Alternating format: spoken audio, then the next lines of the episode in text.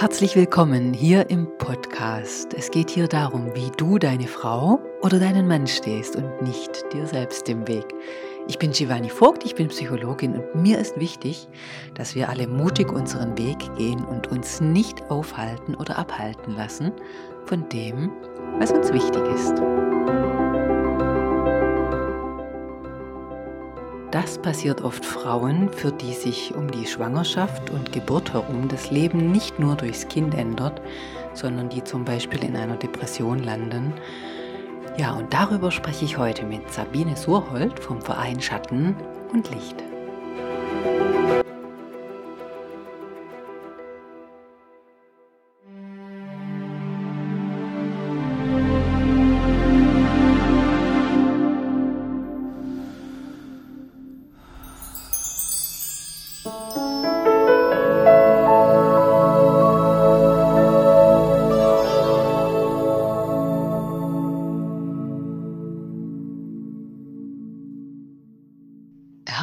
Willkommen zu einer neuen Folge im Podcast Frau Selbstbewusst und ich freue mich riesig, dass die Sabine Surhold heute zu Gast ist. Herzlich willkommen, liebe Sabine.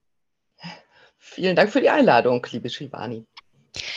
Die Sabine Surhold ist die Vorsitzende vom Verein Schatten und Licht und ich habe gerade intuitiv, wollte ich sagen, Licht und Schatten und die Sabine sagte mir, wir haben das umgedreht, weil es darum geht, aus dem Schatten ins Licht zu gehen. Und ja, Sabine, worum geht es denn im Verein Schatten und Licht?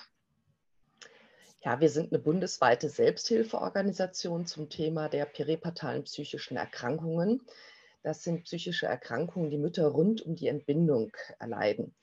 Also das äh, können leichte Anpassungsstörungen sein, bis hin eben zu einer postpartalen oder peripatalen Depression, Angst, Zwangsstörungen oder auch Psychose. Das hört sich jetzt äh, so abgefahren an für jemanden, ja. der nicht mit diesen Begriffen zu tun hat.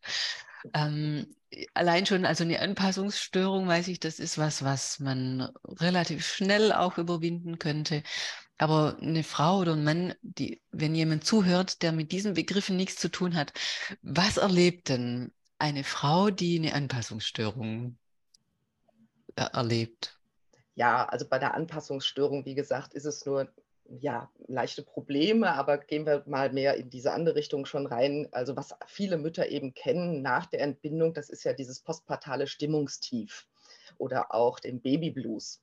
Das ist ja allgemein bekannt und ganz viele Mütter wissen auch schon vor der Entbindung, einfach aufgrund des Geburtsvorbereitungskurses, dass sie da so ein Stimmungstief erleben können. Und das sind wirklich sehr viele Mütter, die das betrifft. Das sind also bis zu 80 Prozent der Mütter, äh, die das haben. Und äh, die sagen dann ja, sie sind sehr empfindsam oder haben Stimmungsschwankungen.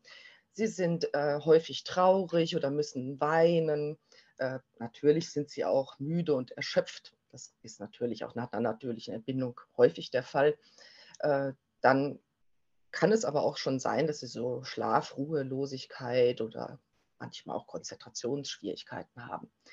Und das ist allgemein bekannt, aber dieser Babyblues oder dieses postpartale Stimmungstief, das sollte eben eigentlich so nach 14 Tagen nach der Entbindung vorbei sein eine postpartale Depression, Angst- oder Zwangsstörung, das ist dann alles, was eigentlich darüber hinausgeht. Da muss man also aufpassen und schon mal hellhörig sein, wenn 14 Tage rum sind und die Mutter hat immer noch psychische Probleme. Dann äh, sollte man sehr hellhörig werden.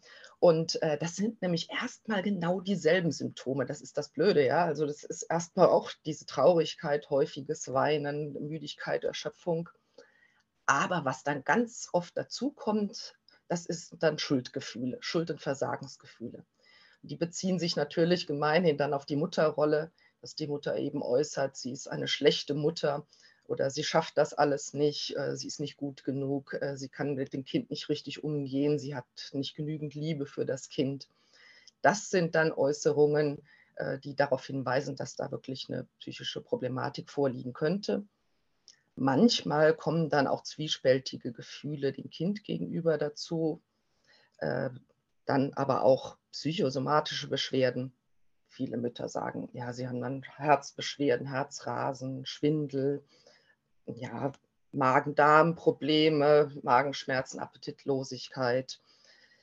Und dann geht es auch in die Richtung mit dieser Angst oder Zwangsstörung, dass manche Mütter einfach übertriebene Ängste haben oder eben auch Zwänge entwickeln. Die sind dann häufig im Bereich so vom Hygiene, also häufiges Händewaschen, einfach um das Kind nicht irgendwie anzustecken mit irgendwelchen Keimen. Das sind so diese Geschichten, die da, diese Symptome, auf die man dann achten sollte, auf jeden Fall. Das war jetzt schon eine ganz geballte Ladung an Symptomen, an belastenden Erfahrungen, die da sein können. Ähm, den Verein gibt es deshalb, weil die Erfahrung ist, dass die Mütter oft alleine damit sind, dass es nicht erkannt wird, dass es, ja, dass die Mütter da drin keine Unterstützung finden. Habe ich das richtig verstanden? Ja, also vor allem auch als wir vor 25 Jahren uns gegründet haben, äh, geschah das aus einer gewissen Wut heraus. Wir haben mhm. uns im Grunde zusammengefunden aufgrund einer Talkshow, die das Thema mal thematisiert hatte, aber mit lauter Fachleuten aus dem Ausland. Und äh, haben dann festgestellt, dass wirklich in anderen Ländern äh, Mütter regelmäßig getestet werden, gescreent, sagt man, also mit äh, Fragebögen getestet werden auf diese psychischen Probleme hin dass es Mutter-Kind-Einheiten an psychiatrischen Kliniken gibt, speziell für diese Fälle, äh, wo die Mütter mit dem Baby hinkommen können. Es, wow. Alle diese Sachen gab es eben bei uns in Deutschland nicht. Und wir haben uns dann eben zusammengetan, haben gesagt, ja, da muss sich dringend was ändern. Und es ist einfach so, dass wir hier noch ein sehr übertriebenes Mutterbild haben dem versuchen die Mütter dann auch erstmal ganz lange zu entsprechen. Ja, das ist so dieses Mutterbild der allzeit glücklichen, gestylten, perfekten Mutter. Und mhm. dass die Realität völlig anders aussieht, äh, das wissen viele Mütter überhaupt nicht, weil sie es in den Social Media und sonst wie gar nicht mitbekommen. Und äh, dann ist es eben wirklich wichtig, auch die Mütter da abzuholen, wo sie jetzt gerade stehen. Wir wollen ihnen ein umfangreiches Hilfsnetz eben bieten, um sie da eben aufzufangen.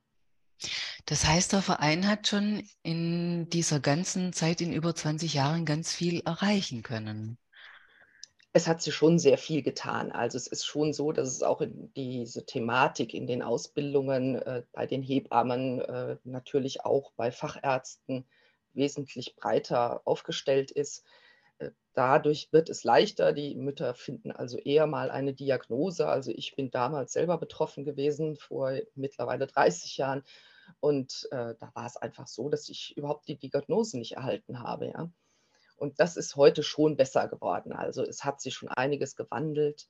Und es gibt auch einige Mutter-Kind-Einheiten, allerdings längst nicht flächendeckend. Das ist also so, dass wir vor der Pandemie über 100 Einheiten hatten. Mittlerweile ist das zurückgegangen auf rund 70, 75, weil viele geschlossen worden sind.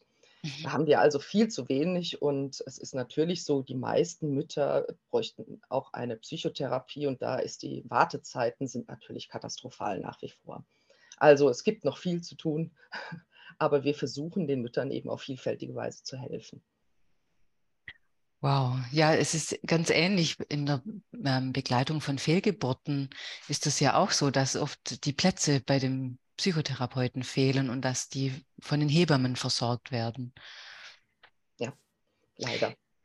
Bei mir tauchen diese Frauen dann oft auf mit ganz anderen Themen. Die kommen nicht, weil sie sagen, ich möchte jetzt die Geburt verarbeiten oder eine Fehlgeburt, sondern die haben andere Themen, die nicht funktionieren. Und dann komme ich drauf, das ist der Hintergrund, das ist das, was dahinter steckt eben weil es, weil nicht gescreent wird, weil die Frauen nicht erkannt werden, weil sie auch selber gar nicht das Wissen haben. Das wäre wichtig, da hinzuschauen. Und bei vielen gibt es so im Kopf dieses, ähm, da wird nicht in der Vergangenheit rumgekramt, das machen wir nicht. Aber dass es wichtig sein könnte, um was zu heilen innerlich, dieses Wissen fehlt.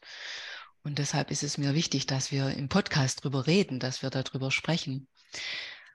Wie unterstützt ihr denn die Frauen? Also wenn jetzt eine Frau merkt, oh, diese zwei Wochen sind bei mir vorbei und das ist anders, als ich es mir vorgestellt hatte oder anders als, ähm, ja, es ist genauso, wie du es jetzt beschrieben hast. Was kann denn eine Frau tun? Ja, also es ist so, dass die meisten äh, Mütter durch ihre Hebammen, äh, manchmal auch durch die behandelnden Ärzte auf uns aufmerksam gemacht werden, häufig aber auch über natürliches Googlen, über das Internet zu uns finden. Und dann findet gemeinhin hier erstmal in der Geschäftsstelle so ein erstes äh, telefonisches Beratungsgespräch statt. Das kann ganz kurz sein, dass die Mutter sagt, nee, sie möchte nur Infomaterial, sie möchte gar nicht reden, aber bei den ganz bei den meisten Müttern ist es wirklich so, dass sie einen großen Redebedarf haben und einfach mal froh sind, äh, ihre Gefühle schildern zu können. Dann kann das Gespräch auch bis zu anderthalb Stunden dauern. Dann ist es eben so, dass ich äh, sie mit Infomaterial versorge natürlich. Das bekommen sie auf jeden Fall kostenfrei zugeschickt. Aber die weitere Betreuung übernehmen dann unsere ehrenamtlichen Beraterinnen. Also ah, wir haben das ein Netz mhm. von ehrenamtlichen Beraterinnen in Deutschland aufgebaut. Die waren fast alle selber mal betroffen. Manche haben sich auch professionalisiert, aber kommen eben aus der Betroffenheit heraus. Die werden dann von uns fortgebildet und geschult. Und die machen telefonische Beratung, Hausbesuche und haben ganz viele Selbsthilfegruppen auch, sowohl eben äh, online wie auch in Präsenz. Ja, also wir dann haben wir auch Selbsthilfegruppen, ganz gezielt Online-Gruppen zu bestimmten Themenschwerpunkten, wo sich die Mütter austauschen können, zum Beispiel, die jetzt eine traumatische äh, Geburt hatten. Das ist nochmal ein ganz spezieller Auslösefaktor für eine postpartale psychische Reaktion. Äh, die haben eine eigene Gruppe oder auch für Psychose. Die Frauen davon betroffen sind, haben eine eigene Gruppe. Wir haben auch Gruppen für Väter, für Angehörige. Also da ist, sind wir aber auch breit aufgestellt. Wow, das hört sich gut an. Psychose, würde ich gerne nochmal drauf eingehen. Mhm. Was also erlebt also, eine Mutter, die eine Psychose hat? Also vorweg möchte ich sagen, die meisten Mütter haben, erleiden eher eine postpartale äh, Depression. Das sind so rund 10 bis 20 Prozent der Mütter, die mhm. diese. Das heißt aber, das sind in Deutschland immerhin über 100.000 pro Jahr. Also das ist nicht eine seltene Erkrankung, sondern eine sehr mhm. häufige. Und man geht davon aus, dass aufgrund der Scham äh, ja eine hohe Dunkelziffer da ist. Die mhm. Psychose dagegen sind zum Glück nur 1 bis 3 Promille der Mütter, also wesentlich weniger. Die entsteht eigentlich auch immer, die, fast immer direkt nach der Entbindung rutschen die Mütter rein. Das kann dann sein, dass sie eher so manisch ausgebildet ist. Das heißt, sie haben eine starke Antriebssteigerung und eine motorische Unruhe. Es kann aber auch sein, dass sie mehr so depressiv ist mit Teilnahmslosigkeit, Bewegungslosigkeit. Dazu kommen dann eben extreme Angstzustände und Wahnvorstellungen. Also äh, das ist dann wirklich ein Zeichen, dass es in Richtung Psychose geht. Und da muss die Mutter auf jeden Fall stationär aufgenommen werden meistens auch leider dann kurzzeitig zumindest vom Kind getrennt werden, weil es eine starke Medikation braucht. Mhm. Okay, und jetzt wollte ich noch bei was nachfragen, bei den Selbsthilfegruppen. Die findet man bei euch auf der Webseite. Oder wie ja. findet eine Mutter zu den Beraterinnen und zu den Selbsthilfegruppen? Also das ist zum einen eben bei uns über die Webseite, unter Hilfsangebote stehen eben all diese Sachen auf, sind aufgelistet. Oder eben sie bekommt von mir dieses Infomaterial zugeschickt, dann hat sie es auch gleich schwarz auf weiß nochmal da. Mhm, gut. Und da kann sie dann telefonisch oder per Mail Kontakt aufnehmen. Mhm. Das ist ja erstaunlich. Ich bin Mitglied im Verein und habe das nicht wahrgenommen, dass es diese Möglichkeit gibt. Das ist ja toll. Klasse. Ja, wir haben auch eine Therapeutin, die für uns eine therapeutisch begleitete Online-Gruppe anbietet, einfach als Überbrückungsmaßnahme für bis es dann eine Therapie vor Ort geben kann. Also da haben wir schon ein breites Angebot. Und wir vermitteln natürlich dann auch Fachleute. Also wir haben die bundesweit umfassendste Fachleuteliste zu dem Thema der peripartalen psychischen Erkrankungen. Und da sind mhm. auch schon über 1300 drauf. Mhm. Was ist denn das Interessanteste in deiner Arbeit? Was ist für dich der Teil, der am, ja, der am interessantesten ist? Ich denke, der interessanteste Teil ist wirklich die Beratung von den betroffenen Müttern. Und äh, es ist, jede Mutter ist anders und jede Lebensgeschichte ist anders und immer waren die Auslösefaktoren sind auch ganz unterschiedliche. Das ist immer wieder ausgesprochen spannend und äh, ja, es ist natürlich auch immer wieder schön, wenn man dann den Werdegang der Mutter beobachten kann oder begleiten kann und dann es eben wirklich ihnen besser geht zusehends. Ja, und am Ende kommt dann manchmal ein Blumenstrauß auch hier an und Dankesbriefe.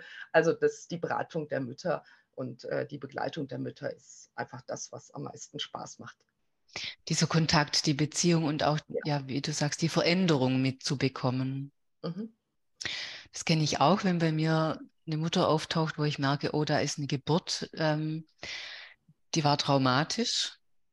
Oft können die Frauen das ja selber gar nicht richtig einschätzen. Die wissen das ja nicht, wie, was ist eine traumatische Geburt, was ist nicht eine traumatische Geburt. Und wenn dann diese Verbundenheit zum Kind im Nachgang nochmal hergestellt werden kann, das nochmal zu erleben, mitzuerleben, das ist das, was in meiner Arbeit für mich das Schönste ist. Dieser Moment, wenn sie dann sagt, oh, jetzt ist da eine Verbundenheit wieder möglich. Das ist was, was unbeschreiblich ist, weil das ja so spürbar ist, wenn man das mitfühlen kann. Mhm, ja. Genau, und bei euch ist was los. Wir haben jetzt gerade das Telefon gehört. Das werde ich auch gar nicht rausschneiden. Ähm, bei dir klingelt den ganzen Tag das Telefon oder wie viele melden sich denn? Wie, wie sieht dein Alltag aus?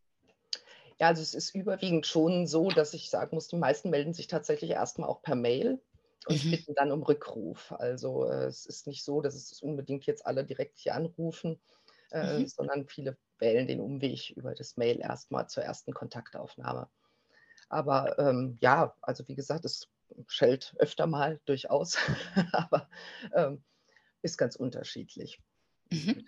herankommen. Und der Alltag sieht dann so aus, dass eben einerseits die Beratungsgespräche sind, aber dann hier natürlich in der Geschäftsstelle auch ähm, sehr viel Infomaterial verschickt wird, nicht nur an die betroffenen Mütter, sondern natürlich auch unsere Flyer und Broschüren, die wir herausgeben, kostenfrei, die werden eben hier versandt äh, ja, an Fachleute, Hebammen, Entbindungsstationen, Beratungsstellen. Dann äh, bieten wir auch sehr viele Fortbildungsseminare an, Online-Seminare, die müssen entsprechend verwaltet werden. Also mhm. Vorträge gibt es natürlich auch äh, auszuarbeiten. Das ist so der Alltag hier in der Geschäftsstelle. Mhm. Wie finanziert sich der Verein? Wie könnt ihr diese wertvolle Arbeit aufrechterhalten? Wie geht das? Es ist so, dass wir überwiegend natürlich von den Mitgliedsbeiträgen leben. Also äh, das ist ein ganz großes Bein von uns und da sind wir auch sehr dankbar. Äh, wir sind äh, zu 50 Prozent werden wir von betroffenen Familien mitgetragen und 50 Prozent von Fachleuten, die bei uns Mitglieder sind. Daneben natürlich Spenden. Und äh, dann ist es vor allem eben sind Förderungen. Die Krankenkassen sind ja verpflichtet, die Selbsthilfe zu unterstützen. Und äh, da bekommen wir dann auch sehr viele Fördergelder. Das sind so diese Hauptbereiche. Okay, und wenn jetzt jemand das hört und denkt, oh, da würde ich ganz gern was beitragen, dann findet man die Info auf der Webseite? Ja, natürlich.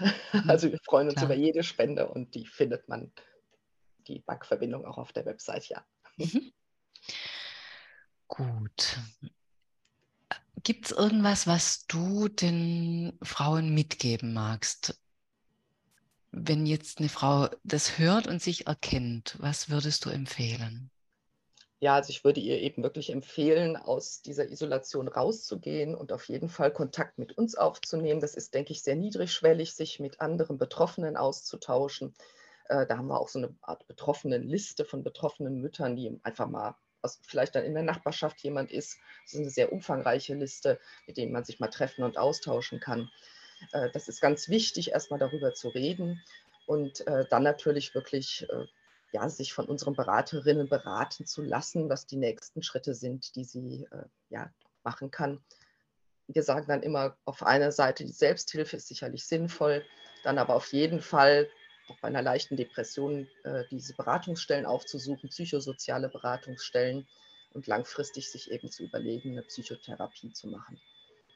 Und wir begleiten sie gerne und helfen ihr, geeignete zu finden.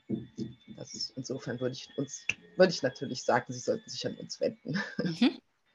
Genau, und die Webseite mache ich auch in die Show Notes, dass die Hörerinnen das finden, dass sie euch finden können. Ich habe jetzt noch eine Frage. mich hat ein bisschen beschäftigt, in anderen Ländern ist es anders. Wie ist denn die Versorgung im Ausland? Wenn du sagst, die, die Fachleute waren alle aus dem Ausland in dieser Talkshow damals. Was machen die anders?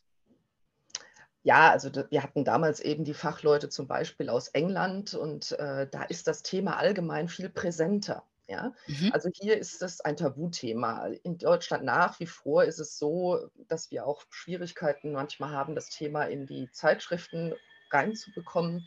Äh, man, oder auch in den Geburtsvorbereitungskursen hören wir dann immer auf, ja, wir wollen die Mütter nicht verunsichern, aber es wird ja jede andere Komplikation beschrieben, warum eben nicht das. Und es wäre ganz wichtig, dass die Mütter um diese Erkrankungsbilder wissen und dann eben auch schneller bei sich das feststellen können und sich schneller Hilfe holen können.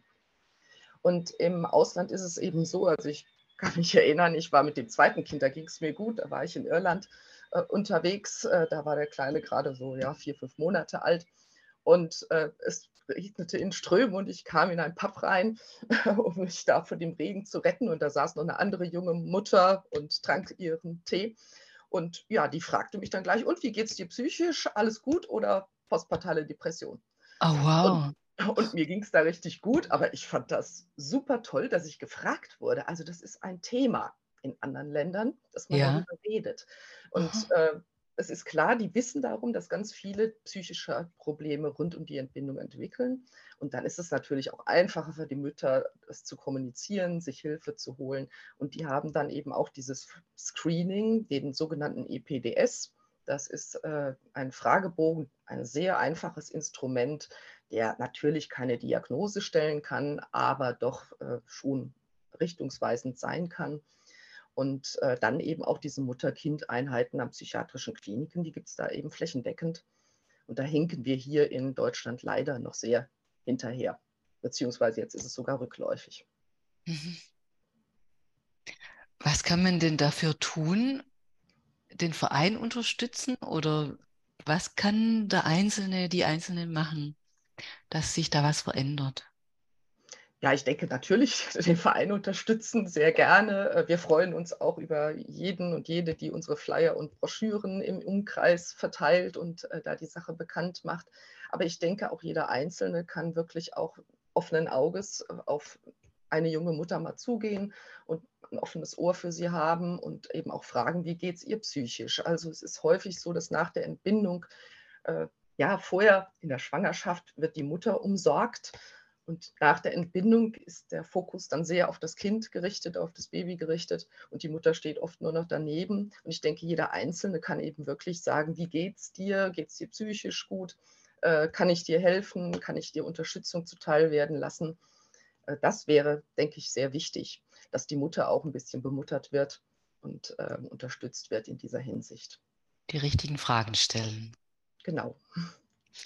Falls jetzt jemand das Gefühl hat, er mag da mitmachen bei euch, für wen gibt es denn die Möglichkeit? Also wer ist da eingeladen, bei euch mitzugestalten? Ähm, ja gut, mitmachen können im Grunde jetzt aktiv äh, die Mütter, die natürlich auch selber mal eine ähnliche Erfahrung gemacht haben. Das muss jetzt keine schwere psychische Erkrankung gewesen sein. Ganz viele Mütter haben ja so eine eine leichte Form der Depression und konnten die auch selber gut überwinden. Aber diese Mütter können natürlich gerne bei uns mitmachen, aber wir richten uns natürlich auch an die Fachleute.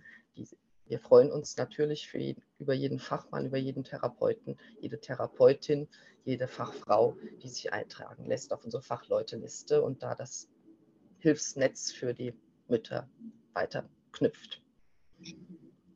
Ja, jetzt haben wir festgestellt, die Ursachen haben wir noch gar nicht beleuchtet, Sabine. Ja, ja also äh, Ursachen sind natürlich sehr vielfältiger Art und Weise. Deswegen äh, sage ich ja eben auch, dass das immer ganz unterschiedlich ist bei jeder Mutter, die hier anruft. Es sind die Auswirkungen ganz unterschiedlich, die Symptome ganz unterschiedlich, weil eben auch die Ursachen ganz unterschiedlich sind. Und es ist gemeinhin eben nicht so, dass es einen Auslösefaktor gibt, sondern häufig ist die Psyche einfach überlastet, weil ganz viele Auslösefaktoren zusammenkommen. Und dann kann es manchmal eben wirklich nur eine Kleinigkeit sein, noch eine unsensible Bemerkung in, in der Entbindungssituation. Und äh, dann ist es einfach ein zu viel für die Mütter. Und ähm, ja, natürlich ist es zum einen die Hormonumstellung, das hatten wir ja schon bei diesem Baby Blues auch, der ist vor allem hormonell bedingt. Äh, ganz viel stellt sich um bei der Mutter. Das ist enorm, was der Körper da leistet beim Stoffwechsel und Hormone. Und äh, das ist sicherlich ein Risikofaktor. Dann ist es auch so, dass es äh, der Schlafentzug also wir wissen ja, das ist wirklich mhm. eine Foltermethode und ganz viele Mütter äh, haben Probleme zu schlafen. Sie horchen immer mit einem Ohr erstmal nochmal nach dem Kind. Wie geht es dem äh, Kind? Schläft es ruhig? Ist alles in Ordnung? Äh, dann weiß man natürlich auch, dass zumindest oder man glaubt zu wissen, dass bei der Psychose zum Beispiel auch eine erbliche Veranlagung wohl da sein könnte. Also relativ häufig wird es in der Familie weitergegeben. Das heißt, wenn die Mutter schon eine Psychose hatte, ist das Risiko erhöht, dass auch die nächste Generation dann eine postpartale Psychose erleidet. Aber wir stellen immer wieder fest, so der Hauptauslösefaktor ist vor allem der Verlauf von der Schwangerschaft und der Entbindung und des Wochenbettes. Äh, manchmal ist es schon das lange Warten auf ein Kind, also viele Mütter, die sehr lange auf ein Kind gewartet haben, auf ein Wunschkind oder eine vorangehende Fehlgeburt hatten sind häufiger betroffen. Also diese ja. Belastung von der Kinderwunschzeit, dass die Frauen sagen, ja. bei mir stimmt was nicht, das sind weil ich nicht schwanger werde, so wie die genau. anderen. Mhm. Oder eben auch die Ängste nach einer vorangehenden Fehlgeburt hat natürlich eine Mutter in der nächsten Schwangerschaft mehr Ängste ja, und ist besorgter. Das baut sich dann auch weiter auf.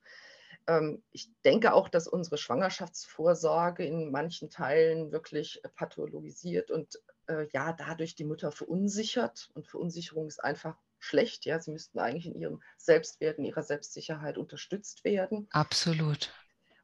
Äh, dann ist es auch natürlich so, dass sehr häufig äh, Frauen betroffen sind, wenn sie so äh, Probleme bei der Entbindung hatten. Also ungewollter Kaiserschnitt, sehr langwierige, schmerzhafte Entbindung aber vor allem natürlich auch die traumatische Entbindung. Also das ist ja im Moment auch in den Medien etwas mehr verbreitet und mit berechtigt, weil wir feststellen, ganz viele Mütter sagen wirklich, ja, sie hatten ein traumatisches Entbindungserlebnis.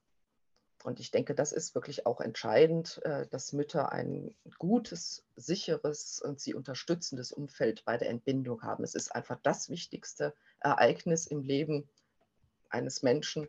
Und äh, da müssten wir viel mehr dafür sorgen, dass das wirklich ein guter Ort und eine gute Umgebung ist. Und da sind leider natürlich, das ist ja allgemein bekannt, die Hebammen, es müsste eine 1 zu 1 Betreuung geben, aber sie sind völlig überfordert teilweise, weil sie mehrere Gebärende gleichzeitig begleiten müssen. Also da ist sicherlich auch wirklich ja, ein Hauptauslösefaktor für eine postpartale Depression. Die Bedingungen haben sich nicht gerade verbessert die letzten Jahre. Die sind ja an sich ja verändert. Die ja, Hebammen, Hebammen haben andere Bedingungen, wie sie begleiten können. Mhm. Ja. Ja gut, und man muss natürlich auch sagen, dass es für die Mütter auch vieles sich verändert. Ja, also gerade bei der Erstentbindung. Deswegen ist es ja schon so, dass die meisten Mütter diese postpartalen psychischen Reaktionen nach der Erstentbindung zeigen weil sich ja alles verändert. Also Abschied oder Verlust ist ja auch so ein Thema, da das damit verbunden ist, so Abschied vom ja, Zweierbeziehung, ja, mit Party und allem Möglichen, geht vieles jetzt einfach nicht mehr. Äh, dann auch der Verlust der Umsorgung von, in der Schwangerschaft, äh, das muss die Mutter verarbeiten. Ja, dann passt häufig auch das soziale Umfeld nicht mehr so. Man verlässt den Arbeitsplatz, zumindest zeitweise, die Beziehungen brechen weg. Dann ist es aber auch so, wenn die ganzen Freunde und Bekannten noch keine Kinder haben, dann passt es auch oft wieder nicht mehr so. Also ich denke, da sind ganz viele psychische Umwandlungsprozesse auch da, die die Mutter leisten muss in dieser Zeit. Und das macht sie natürlich vulnerabler, empfindlicher und sensibler und äh, damit auch anfälliger, da psychisch zu reagieren drauf. Dafür braucht es viele Ressourcen. Da braucht es ja viel mentale, emotionale Stärke und wenn das geschwächt ist, dann ist es einfach anstrengender. Ja, deswegen ist das Wochenbett ja. auch so entscheidend, dass sie da wirklich eine lange Phase der Ruhe hat, damit sie da sich auf sich selbst auch konzentrieren kann und sich Zeit für sich selbst nehmen kann. Und das ist leider viel zu selten der Fall. Also ich habe hier Mütter, die rufen an und machen sich noch Vorwürfe, dass sie in eine Depression reinrutschen, weinen und äh, dass sie es nicht schaffen, noch eine Woche nach der Entbindung alleine die Umzugskisten auszupacken, weil der Mann Um ist schon wieder im Job. Gottes, um Gottes und äh, Willen. da, da merkt man, wie hoch die Erwartungshaltung ist. Also man Mhm. sagt auch, dass sehr viele Mütter betroffen sind, die so einen gewissen Perfektionismus an den Tag gelegt haben, äh, zeigen in ihren, oder auch sehr viele Mütter aus helfenden und pflegenden Berufen sind betroffen. Das fällt wirklich auf. Also auch Mhm. uns, in unserer Beratung. Ah, das ist Die interessant. überfordern sich. Ne? Die sind, haben zu hohe Erwartungshaltung an sich selbst und überfordern sich dadurch dann auch häufig. Können keine Grenzen setzen. Ja, mhm. Mhm. Ja, das heißt, es ist nicht immer quasi das Ereignis der Geburt die Ursache, sondern die Ursache kann auch vorher liegen, aber diese Zeit ist eine sehr große Veränderungszeit, nicht nur körperlich, sondern auch im, in dem, im Beziehungsgeflecht ändert sich so viel, dass so viel Anpassungsleistung ähm, gefordert ist, die einfach viel Kraft braucht, viel Ressourcen braucht und die müssen auch da sein. Vielleicht können wir über die Ressourcen noch sprechen. Welche Ressourcen helfen denn, sowas zu gut zu schaffen? Also wenn man in der Depression schon drinnen ist, also wenn Frau schon in der Depression äh, äh, drinnen steckt, dann ist es wirklich für sie schwierig, sich zu mobilisieren. Ja, also das ist äh, wirklich so, dass wir sagen, man kann nicht noch an sie herantragen, wie sie sich jetzt mobilisieren sollte oder kann, Entschuldigung, ich habe den Faden verloren.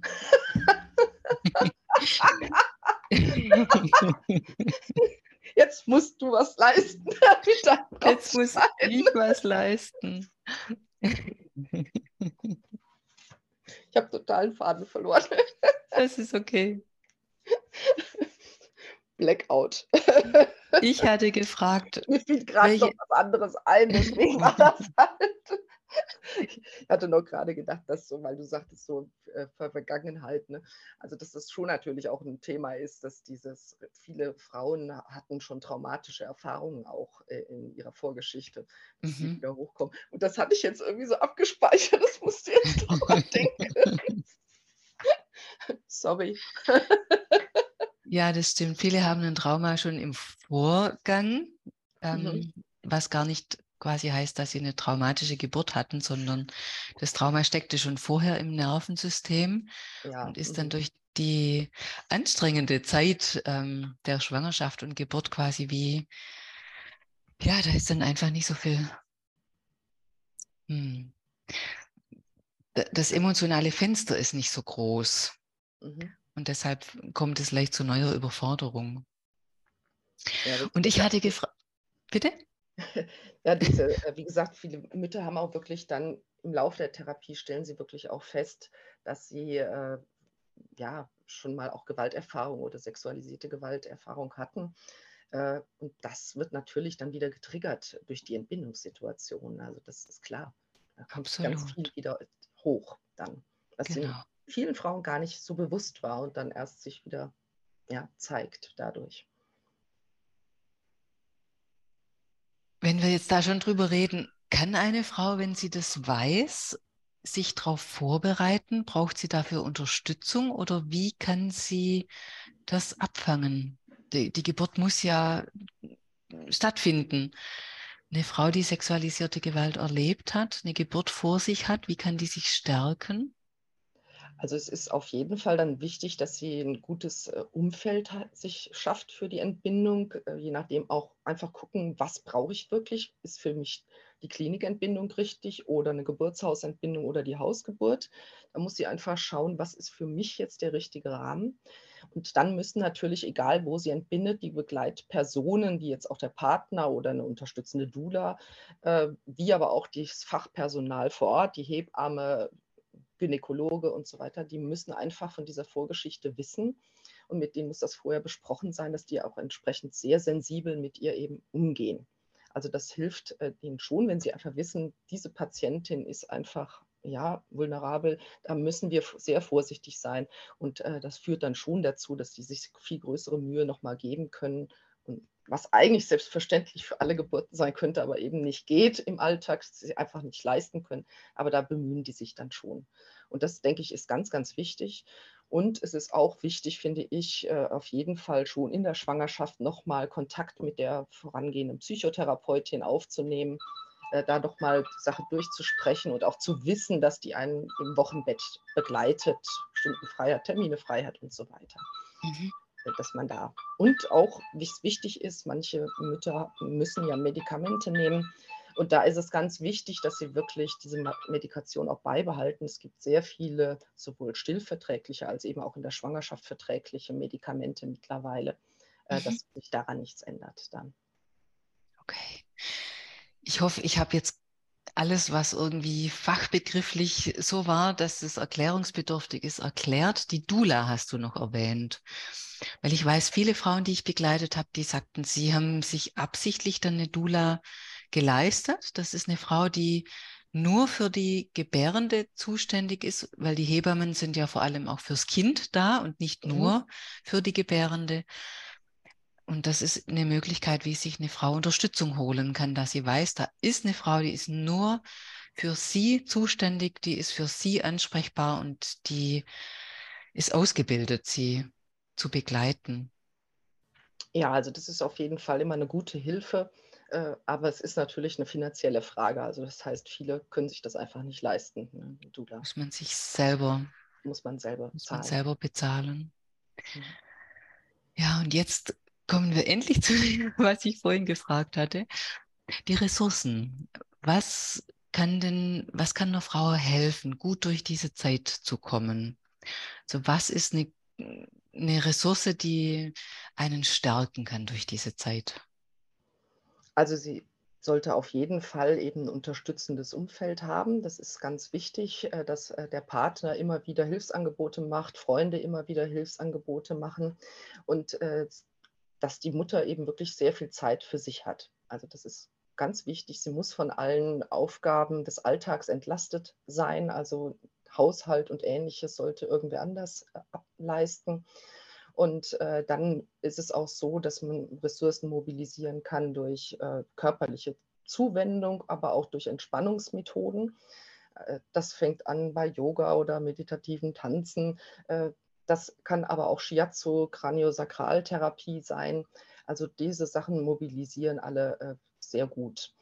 Wir haben dann auch bei uns auf der äh, Webseite noch so diverse ja, Atemtechniken, Atem, ja, also verschiedenste Hilfstipps, äh, die man da aufrufen kann.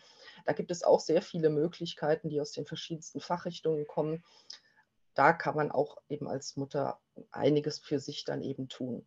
Aber wichtig ist vor allem auch immer, dass man es so tut, dass es keinen weiteren Druck aufbaut. Also es ist ganz eine große Gefahr, immer die Mutter noch weiteres aufzubinden. Jetzt muss ich auch noch Yoga, jetzt muss ich auch noch das. Und es ist wichtiger, eben auch alles mal sein zu lassen. Und nur, wenn man wirklich Lust hat und ja, dann macht man was, aber sonst wirklich es laufen und sein zu lassen.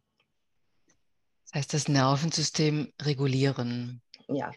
Das alles, das ähm, gelassen wird, was überfordernd ist und alles das, was hilft, in die Selbstregulation zu kommen, das zu tun und wenn es Ausruhen ist.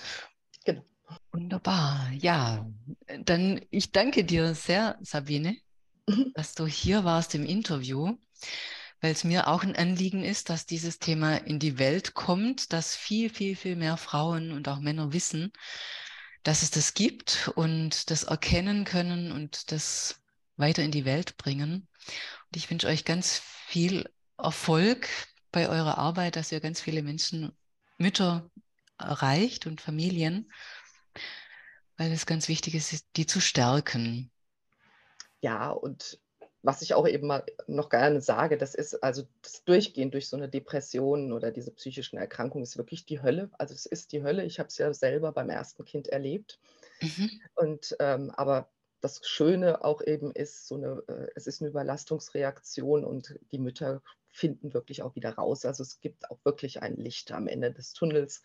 Und das möchte ich den Müttern auch immer mitgeben. Ähm, es gibt, es, man hat wieder ein Leben mit dem Kind, das man wirklich genießen kann, auch wenn es im Moment die Hölle ist, aber man kommt raus. Ja, das ist äh, gut, da vielleicht nochmal drauf einzugehen, bevor ich jetzt hier das Interview so beende. Ähm, bei mir geht es ja oft ums Nervensystem.